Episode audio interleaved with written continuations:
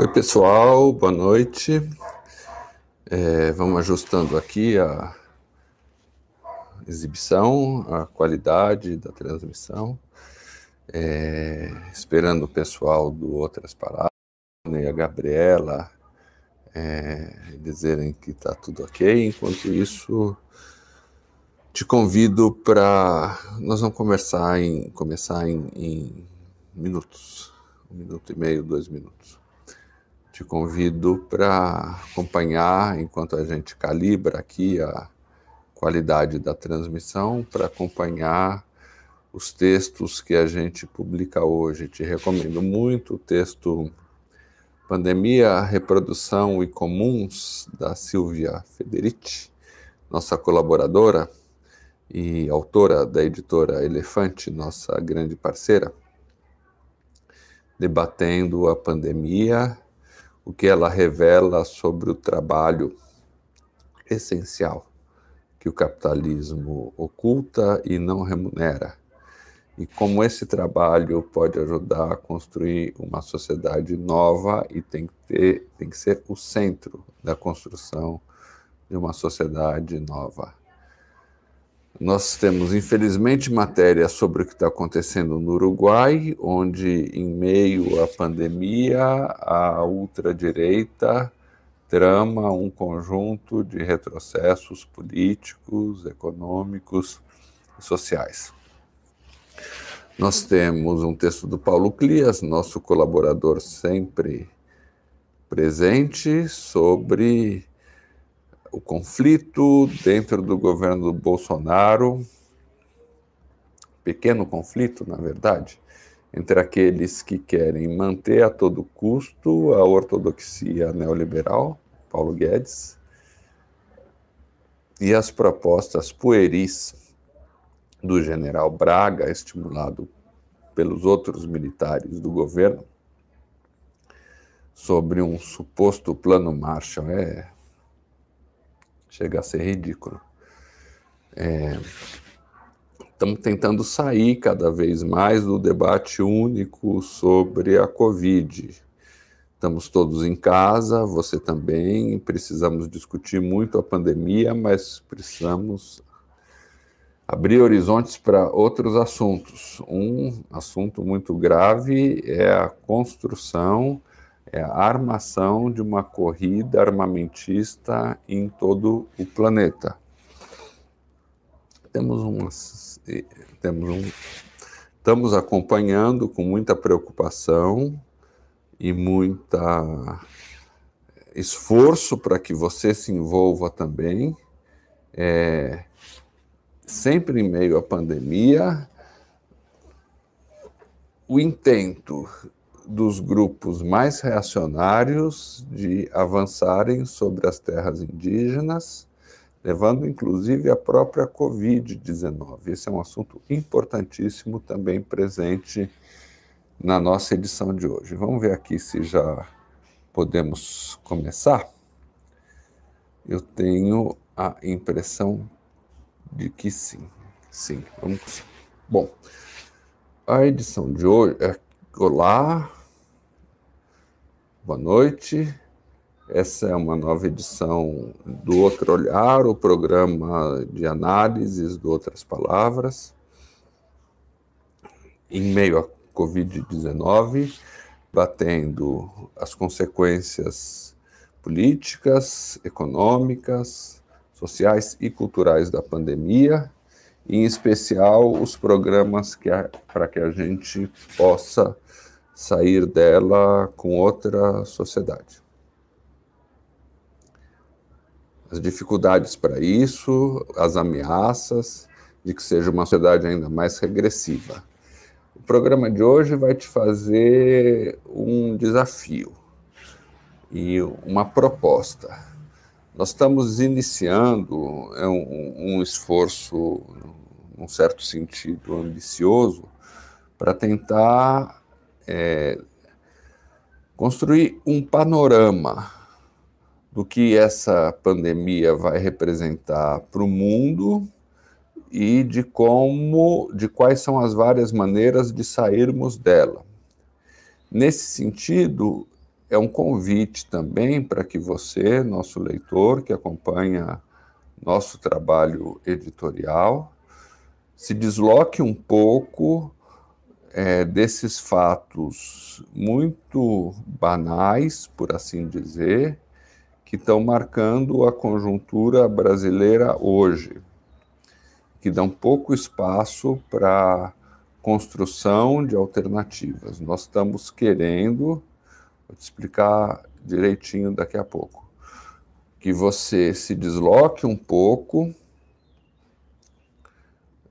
do noticiário pequeno sobre o Bolsonaro, sobre o Sérgio Moro, sobre o STF, sobre as tentativas de destruir o que existe ainda de Estado ligado aos direitos sociais no Brasil sobre a devastação da Amazônia, não porque isso não seja importante, mas porque, por alguns motivos muito particulares, o nosso país se, se, se aprisionou numa armadilha em que o debate se polarizou apenas na disputa pelo poder do Estado. Esse debate, esse tipo de debate que despreza os grandes problemas nacionais, que não se envolve em que queremos ser como país, em que queremos ser como sociedade, favorece apenas os grupos mais conservadores, mais de extrema direita, mais interessados no poder pelo poder. Nossa hipótese de trabalho é que é preciso deixar esse, esse debate, é preciso focar em outros temas, talvez o próprio tema da Covid, o que ela projeta sobre os vários hipóteses de futuro que a gente pode viver, até para que a gente consiga ser capaz de entender o nosso papel nessa pandemia na resistência a essa pandemia e na construção da ordem social, política, geopolítica, econômica, cultural que vai surgir depois da pandemia. Nós é, preparamos um conjunto de, de vídeos em que a gente vai debater a cada dois ou três dias aspectos muito cruciais ligados à pandemia, mas ligados não apenas à, à, informação, não apenas aos números, e nem apenas à análise do que está acontecendo agora, mas ao que ela projeta em relação ao futuro das nossas sociedades, ao futuro do nosso sistema social, as alternativas que existem as resistências, é, as próprias construções de, de, de, futuros não capitalistas e os impasses que essas construções estão vivendo.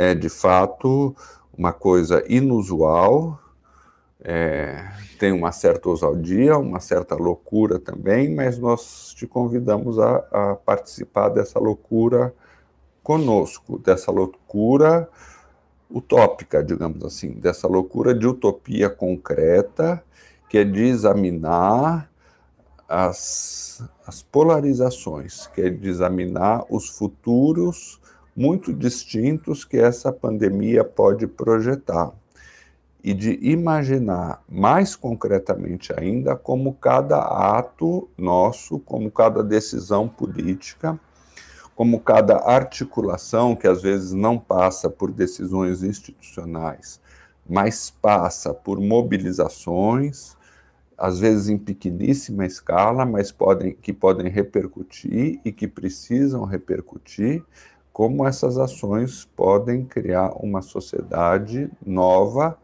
ou podem se contrapor e, pod e precisam se contrapor aos retrocessos que estão sendo tramados nesse exato momento que a gente faz essa discussão aqui.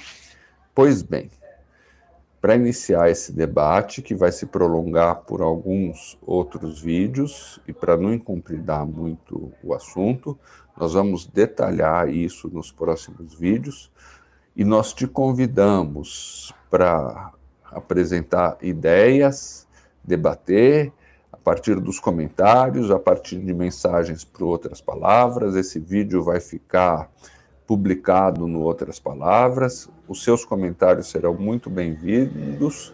Nós estamos conscientes que esse debate, essa construção, não poderá ser feita por pequenos grupos. Esse é um estímulo, essas quatro hipóteses que a gente vai formular aqui, são um estímulo para criar um debate muito maior sobre o que será do mundo depois da pandemia e, e, como nós podemos influenciar e participar dessa construção. É, felizmente, ainda não é possível, nessa tecnologia que nós conseguimos dominar, apresentar na forma de texto, nessa página do YouTube que você está assistindo, essas hipóteses, mas eu vou fazer questão de lê-las de ler a formulação exata e de desenvolvê-las minimamente hoje para poder ampliá-las a partir dos próximos é, análises, das próximas edições do outro olhar. Primeira hipótese sobre o verdadeiro caráter da crise. Hipótese 1. O Ocidente vive uma crise que vai muito além da Covid-19 ela começou muito antes da pandemia, tem a ver com dívidas podres. E foi deflagrada a consciência dessa dívida pelo vírus. É assim. Nos meios de comunicação tradicional, se tornou comum dizer que nós estamos numa pandemia da Covid-19, que é evidentemente real, e que nós estamos numa crise econômica provocada pela Covid-19, pela necessidade do afastamento social, físico, não virtual. No nosso estudo, essa hipótese é falsa. Essa hipótese é falsa e a falsidade dela é demonstrada pela rápida solução que a crise teve em países que têm sistemas políticos muito distintos entre si. Falar três deles: a China, a Coreia do Sul e a Nova Zelândia. Todos eles sofreram a Covid-19 muito antes dos países geograficamente no Ocidente. Todos têm sistemas políticos distintos, mas todos foram capazes de administrar a pandemia priorizando as vidas humanas. Essa priorização das vidas humanas, ao contrário do que tudo que dizem aqui no Brasil o governo Bolsonaro e os grandes interesses articulados com ele, priorizar as vidas acabou favorecendo também a economia, de forma que esses países, depois de passarem por um período relativamente curto de quarentena, 22 meses, no máximo, nas cidades, das, nas cidades chinesas mais afetadas, estão voltando à atividade humana e econômica normal. Mas tem um dado mais forte do que esse. Felizmente não dá para mostrar aqui ainda, talvez dê nos próximos programas. O, o dado é, é, é o seguinte: havia, antes da Covid-19, uma bolha de dívidas tóxicas, de dívidas podres nos mercados financeiros globais. Essa bolha foi inflada pelas políticas que os estados capitalistas centrais, principalmente o Estado norte-americano, a União Europeia, o Japão e a Suíça, pela forma como esses países reagiram à crise financeira anterior, que foi a crise de 2008. Essa forma de reagir foi a emissão irresponsável de dinheiro na lógica do chamado trickle down, na lógica de que o dinheiro despejado no topo da pirâmide vai escorrer pelas, pelas arestas da pirâmide, pelos lados da pirâmide, e vai acabar beneficiando o conjunto da sociedade. É uma hipótese evidentemente oportunista, não tem base científica, nem da ciência econômica, nenhuma, mas foi o que é, é, prevaleceu. Esse fenômeno, é, gostaria de te, te, mostrar aqui o, o, o gráfico que mostra, um gráfico publicado pela Financial Times e reproduzido pelo Valor, como em 2019 as dívidas financeiras estavam no mesmo patamar de irresponsabilidade, de toxicidade e de podridão que elas tinham atingido em 2008. Há uma curva muito interessante nesse gráfico da Economist, que nos, da, da, do Financial Times, que nos próximos análises a gente vai tentar expor, que mostra uma estabilidade durante todo o pós-guerra até meados dos anos 80, que é precisamente o período neoliberal, em que as dívidas das empresas, no caso norte-americanas, ficam mais ou menos no patamar de 15% do PIB. Entre 1980 e 2008, elas se elevam rapidamente passando de 15% do PIB a quase 30%, a 27% mais ou menos do PIB. 2008 marca a crise, elas caem, porque elas são impagáveis, mas logo a partir de 2009 elas voltam a subir e estão hoje em 30% do PIB. É, é, é realmente uma situação impressionante e por trás dela tem outros fenômenos.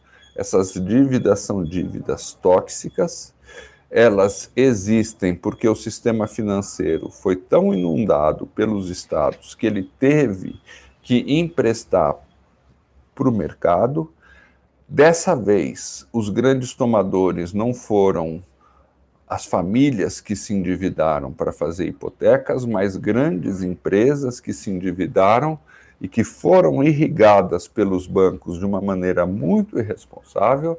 Existe um exemplo muito característico, que é o setor de extração de petróleo por fracking, ou seja, por fragmentação de rochas, um, um, um processo completamente devastador para a natureza, que prosperou nos Estados Unidos nos últimos, últimos anos, foi o que transformou os Estados Unidos de novo no maior produtor mundial de petróleo é extremamente devastador e é extremamente perdulário. É um petróleo que é obtido por preços três, quatro, cinco vezes maiores que o petróleo do pré-sal brasileiro, que o petróleo dos países árabes, que o petróleo da Rússia.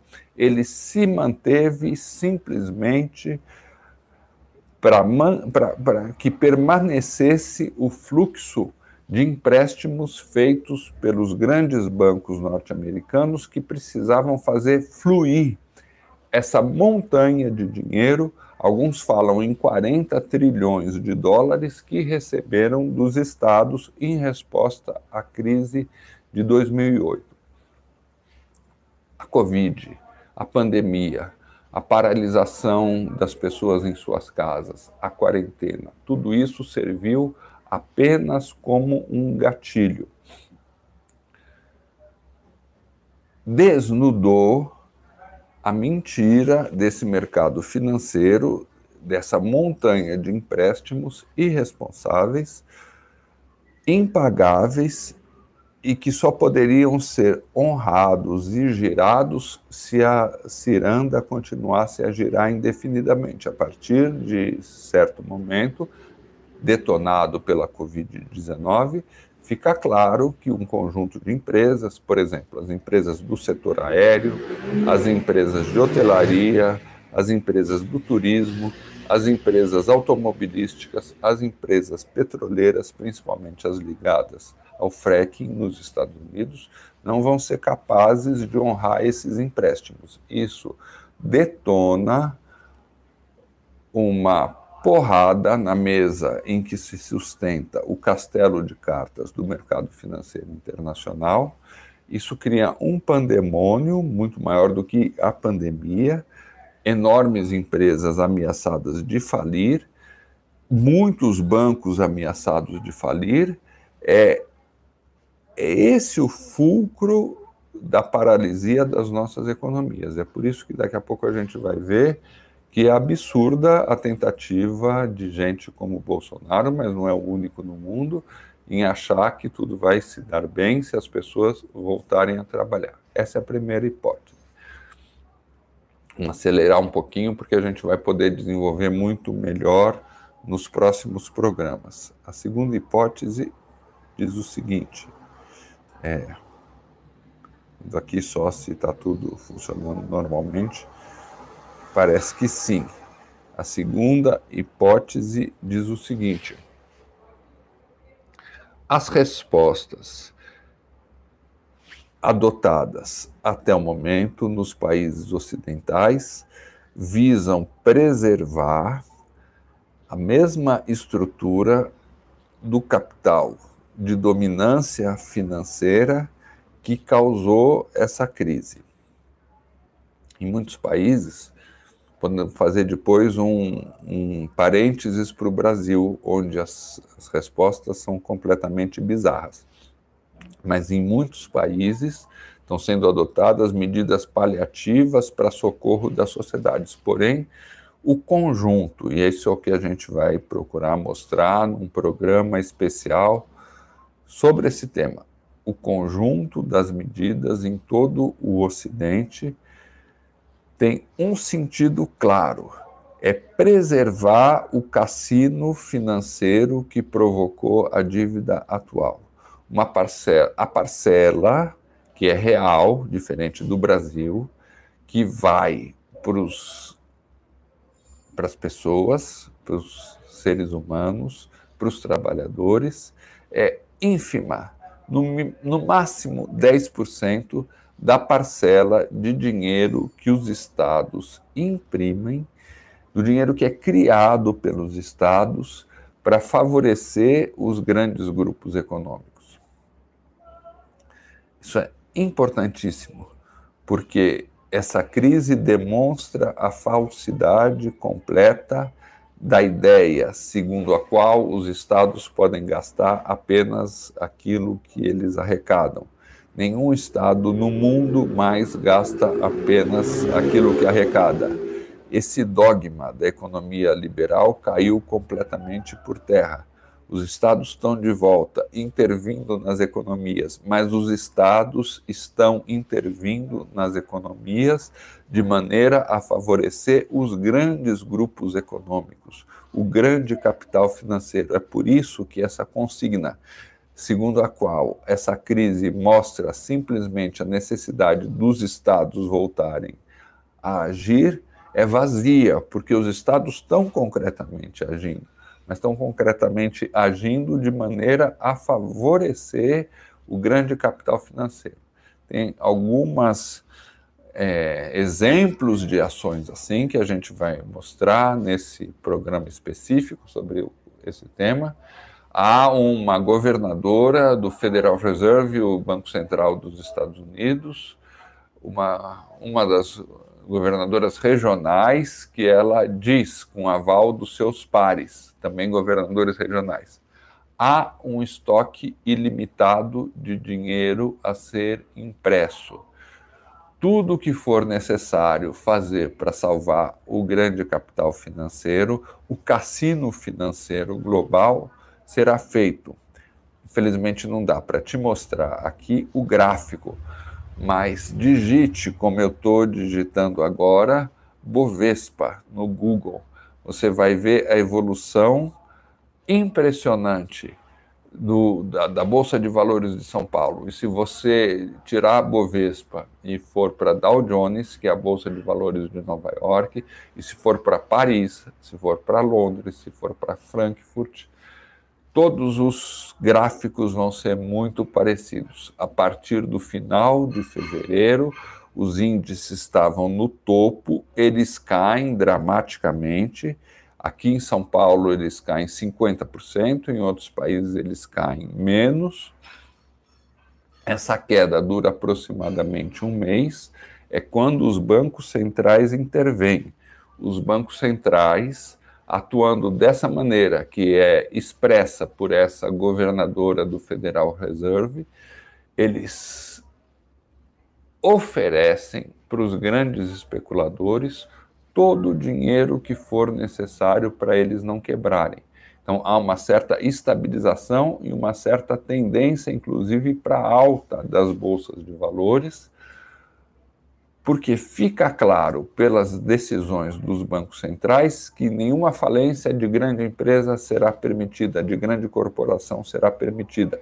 Todas as apostas temerárias, irresponsáveis, serão honradas serão honradas pelos estados, não serão honradas pelos particulares. Isso cria uma perspectiva de situação igual ou muito aprofundada à da crise de 2008, em que os estados, por meio dos bancos centrais, fizeram operações gigantescas de salvamentos dos grandes conglomerados, corporações financeiras e não financeiras, esses estados adquiriram, ao fazer esse salvamento, uma dívida gigantesca e o momento seguinte foi dizer que eles estavam quebrados e que as sociedades precisavam fazer sacrifícios. Essa crise é muito mais profunda que a crise de 2008 a consequência pode ser um ajuste fiscal, entre aspas, uma política de austeridade, entre muitas aspas. Porque essa política de austeridade significa muito luxo para as elites financeiras e muita pobreza para as maiorias. Mas uma política de austeridade muito mais profunda que a que se seguiu a crise de 2008. Uma das ações dos bancos centrais nessa crise é comprar todos os títulos podres emitidos pelos bancos e pelas corporações. É uma socialização da dívida privada. Bem, esse é o segundo aspecto. O terceiro aspecto, também nós vamos desenvolver num programa especial, a terceira hipótese diz o seguinte: a esquerda institucional também não está preparada para enfrentar essa crise com respostas efetivas. Esse é um longo debate, eu vou enunciar os aspectos essenciais dele, mas ele diz o seguinte: é, na teoria marxista, as crises financeiras foram sempre vistas como aqueles momentos em que se afloram, em que afloram as grandes contradições do sistema capitalista, as suas contradições mais desumanizadoras, em especial, é, a contradição entre a produção da riqueza coletiva e a apropriação privada dessa riqueza,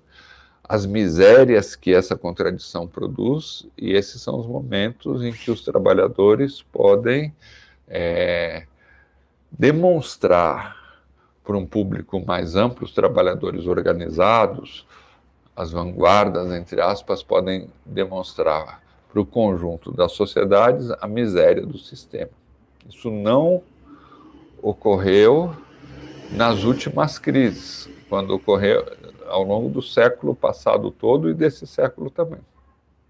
Ocorreu em uma única ocasião, na crise que não foi propriamente uma crise do sistema capitalista, mas na crise política que se seguiu à Primeira Guerra Mundial e que deu origem à emergência da União Soviética. extraordinária. Estamos comemorando agora os 150 anos do nascimento do Vladimir Lenin. É um tema que vai viraria é, outros debates, outras análises como essa. Mas em todas as crises posteriores, a hipótese do Marx não se confirmou. Na crise de 2000, de 1929, sobreveio a ascensão dos movimentos fascistas na Itália, nazi, o fascismo, que já era um pouquinho anterior, na Alemanha, em Portugal, é, em todos os países europeus, a resposta principal, mais efetiva dada à crise não foi a resposta dada pela esquerda, pelos comunistas, mas foi a resposta dada pela ultradireita. Há uma nuance em relação a tudo isso, porque na crise de 1929, com todas as contradições que tem o Estado soviético, é, o stalinismo, é, o, o, trabalho forçado, mas ao mesmo tempo é, as possibilidades abertas por uma economia planejada, a União Soviética desponta como ilusão. Ilusão não no sentido do que não é possível alcançar, mas como sugestão do que é possível realizar e que os partidos comunistas não estavam realizando em seus próprios países. Há uma crise por volta de 1973, quando entra em declínio o estado do bem-estar social, o estado híbrido, é, apoiado que, que, garantia é, direitos dos trabalhadores, mas essencialmente garantia a riqueza dos capitalistas e os partidos de esquerda não conseguem aproveitar também essa crise dá origem a um neoliberalismo, a uma regressão completa do capitalismo a formas primitivas de exploração e de devastação dos direitos sociais.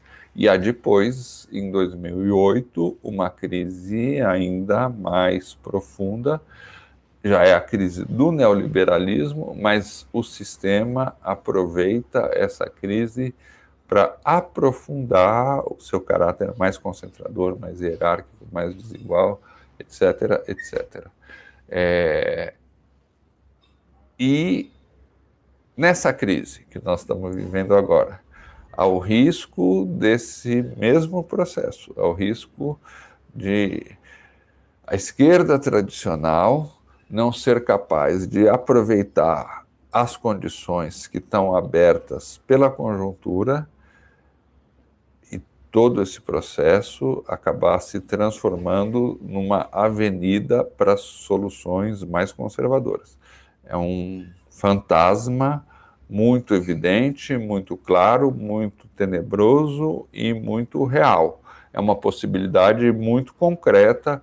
Todas aquelas ideias que dizem que certamente haverá muita solidariedade, essa solidariedade acabará prevalecendo, não deve ser levada, não devem ser levadas muito em conta, porque realmente esses processos de solidariedade são importantíssimos, comoventes e notáveis. Mas enquanto eles não se transformarem em força política real, eles não vão transformar o mundo. A nossa quarta e penúltima hipótese, que será desenvolvida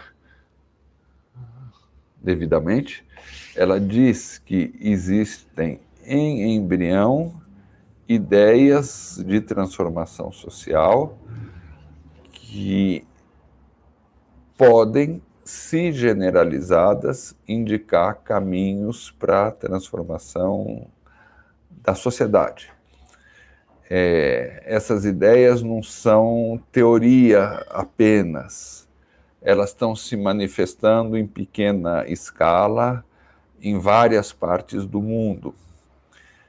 Essa pequena escala não é suficiente, ela tem que ser generalizada para que essas propostas possam e, e, amplificadas, não só generalizadas e amplificadas, e, e, e ganhar uma escala nova para que essas propostas possam ser vistas como uma alternativa real, uma alternativa contrastante com as alternativas de devastação social que são apresentadas pelo capitalismo nas suas formas mais regressivas. Então, nós é, vamos apresentar aqui um conjunto de cinco feixes de propostas muito claros, muito visíveis, muito identificáveis. A renda básica da cidadania. Depois podemos debater melhor. Mas é, é, é claramente uma ideia necessária na situação de hoje. Aí a pandemia expressa e, e, convoca mais do que nunca essa ideia. Segundo, uma revolução dos comuns. Nós não precisamos simplesmente de dinheiro e nem principalmente de, de dinheiro, mas nós precisamos que os bens essenciais para uma vida digna, os bens que permitem compartilhar a riqueza material, espiritual, intelectual produzida pelas nossas sociedades, esses bens sejam garantidos pelo Estado, não sejam objeto de lucro, sejam oferecidos para a sociedade de maneira módica. Bens como a saúde, daí tá a crise do SUS e a necessidade de superá-la. Bens como a educação, Daí o declínio completo da economia brasileira, inclusive devido à não formação da, das novas gerações. Daí um, um volume imenso de riqueza, de conhecimentos apropriados, desenvolvidos pelos professores, pelos estudantes, um, um estoque impressionante de capacidade de transformação social que não é aproveitado pelo Estado e que precisa ser aproveitado num projeto de transformação radical da educação brasileira para que a educação excelente, de excelência e de crítica e de transformação seja educação pública. Tá a mobilidade, os transportes, o peso que eles representam na vida cotidiana tá a habitação que ela expressa, tanto em termos de custo dos aluguéis, quanto em termos de não efetivação do direito à vida digna das pessoas que moram em periferias, que precisam ser completamente transformadas para assegurar o potencial e a dignidade dessas pessoas.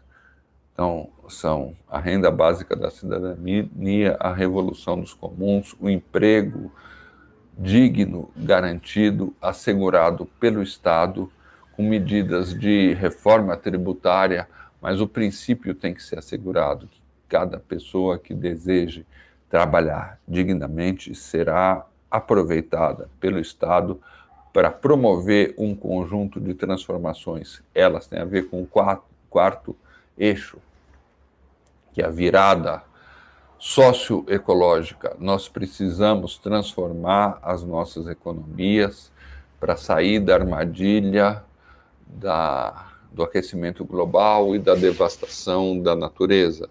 Isso exige não a redução do trabalho social, mas a ampliação muito forte do trabalho social. Exige obras de infraestrutura, exige a despoluição dos rios, para a qual são necessários milhões de trabalhadores de todos os níveis de complexidade do seu trabalho, é, exige a transformação da energia suja do petróleo em fontes de energia eólica, solar e outras formas é, limpas. É, exige o replantio das florestas, exige a destinação das florestas, como conta o Ricardo Abramovay num livro magnífico, embora breve, é, projetos para que as florestas sejam espaços de construção de uma economia do conhecimento. E exige como quinto eixo a construção de bancos públicos para que os bancos não sejam sorvedouros da economia dos países, da economia popular, da economia das maiorias, mas sejam realmente instrumentos de articulação entre a poupança e o crédito. Só bancos públicos, atividade bancária é tão essencial, tão estratégica, tão decisiva, tão capaz de mudar toda a face da economia que ela precisa ser oferecida pelo público. Essa é a quarta hipótese. E a quinta diz que essa crise toda vai gerar, vai sacudir as nossas relações é, geopolíticas, está sacudindo já. O grande fenômeno é que os Estados Unidos, que foram durante décadas, se apresentaram, puderam se apresentar, tiveram elementos reais para se apresentar como os grandes defensores da democracia, dos direitos humanos, num certo sentido da civilização, da liberdade, perderam completamente essa condição. São hoje o país que sequestra os equipamentos médicos, o país que promove a expulsão dos imigrantes, o país que promove a matança, a liquidação extrajudicial dos seus supostos inimigos por drones, é, são um país que, que, que não é capaz de oferecer exemplo de, de, minimamente, nem sequer exemplo nas condições do capitalismo para nenhum outro país, e vão surgindo situações de multilateralismo e de possíveis alianças, inclusive os movimentos sociais que lutam por transformações em países como o nosso, precisam encontrar maneiras de dialogar e de estabelecer alianças com outras expressões desse mundo multilateral que está surgindo. Bom, essas são as nossas hipóteses iniciais para discutir essa crise. Como eu te disse, esse é um convite para que outras pessoas participem desse debate. Ele vai estar expresso, inclusive em textos, mas em vídeos também, nas páginas do Outras Palavras. Ele vai, a partir desse desenvolvimento, se transformar em outro tipo de, de produto político editorial, talvez um livro para debater essas situações em articulação também com outras publicações alternativas, com, os quais, com as quais outras palavras se liga em outras partes do mundo. Então, esse é um convite a você também para participar desse debate. Te digo que, outras palavras, é pós-capitalista, mas Vive e todos os seus colaboradores, todos nós, nossa equipe de, colabor... de, de trabalhadores, de outras palavras, é, precisa pagar os boletos e o trabalho geral gera despesas de aluguel, de hospedagem de site, que precisam ser pagas. Outras palavras, não tem é, restrição de acesso, todas as pessoas são bem-vindas, todo o conteúdo é aberto para qualquer pessoa. Outras palavras, não é sustentado por empresas, nem por, por governos, mas outras palavras, precisa do apoio de gente como você, que está nos assistindo até agora, para manter essas despesas. Outras palavras, criou uma pequena rede de economia da cultura e solidária em torno de si. É, outras palavras, é uma parte dessa rede. A gente ofer oferece contrapartidas a quem nos apoia, porque a gente pode oferecer anúncios gratuitos, sem contrapartida mercantil, a um, um conjunto de produtores da economia social e da cultura livraria. E esse pessoal, ao invés de nos pagar com dinheiro, paga com benefícios que são repartidos entre quem nos apoia.